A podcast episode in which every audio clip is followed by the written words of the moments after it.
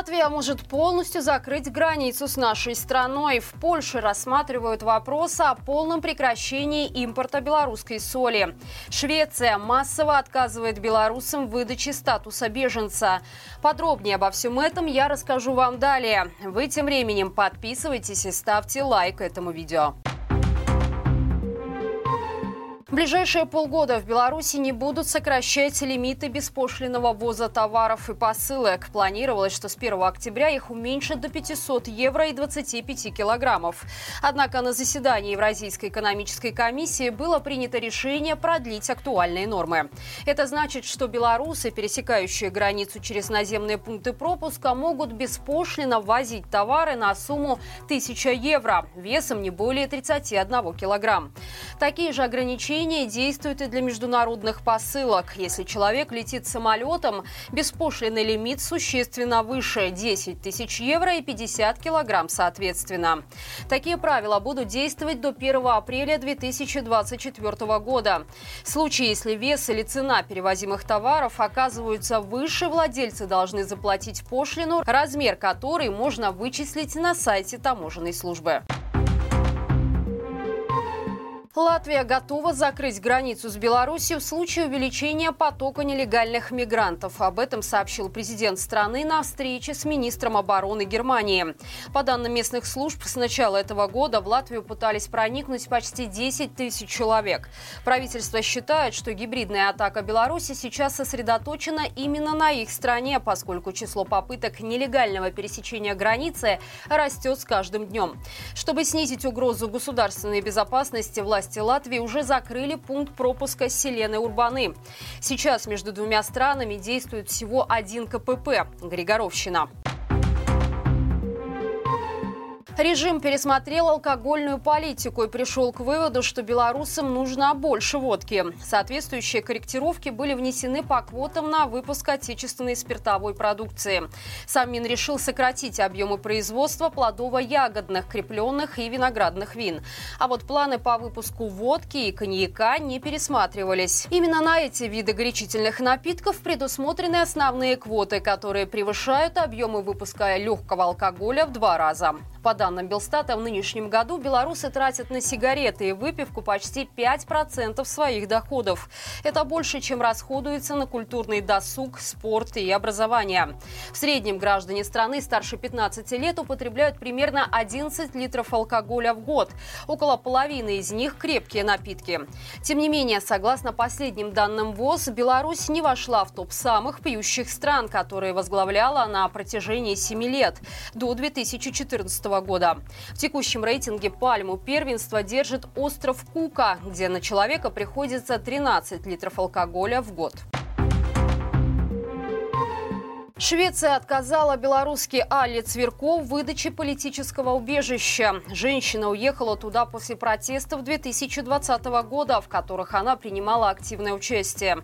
Более того, Алла присоединилась к забастовке рабочих на Минском автомобильном заводе, где на тот момент работала. Даже была активисткой первичной организации Свободного профсоюза металлистов. Именно это и привлекло пристальное внимание силовиков. В 2021 году к белорусски пришли с обыском и возбудили в отношении нее уголовное дело по статье о массовых беспорядках. К счастью, Али Цверко удалось бежать из страны. Однако в Швеции считают, что профсоюзная работа не является политической деятельностью, поэтому в Беларуси ей ничего не угрожает. Она дважды обжаловала это решение, но местные власти все равно постановили ей покинуть не только страну, но и шенгенскую зону.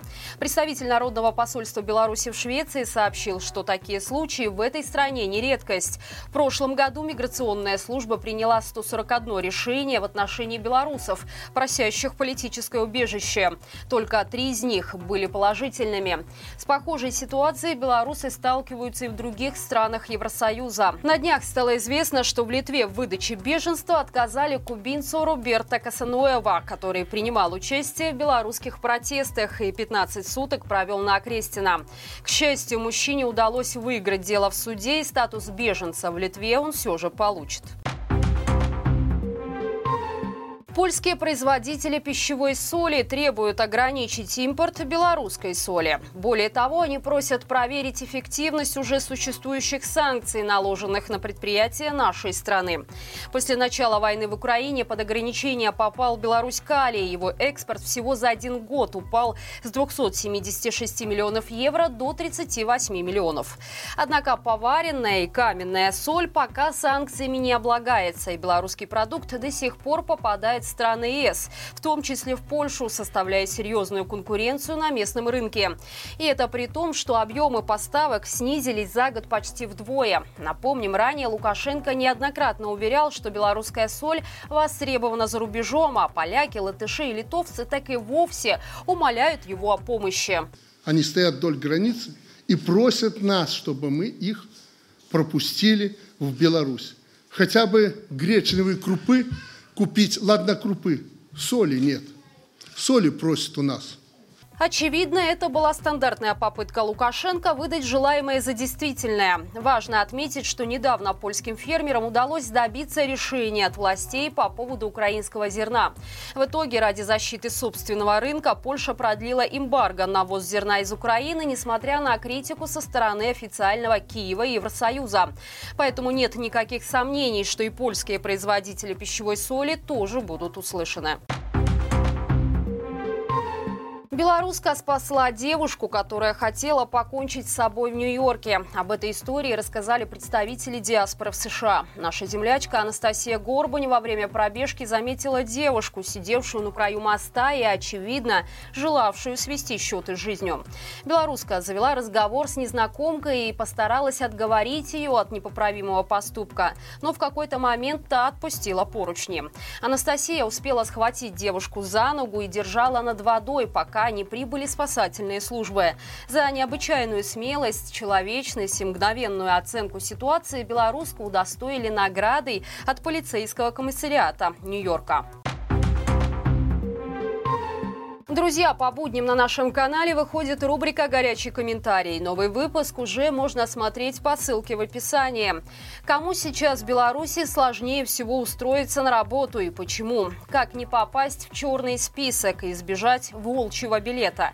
На эти и другие вопросы о рынке труда ответила представительница инициативы «Рабочий рух» Александра Соколова.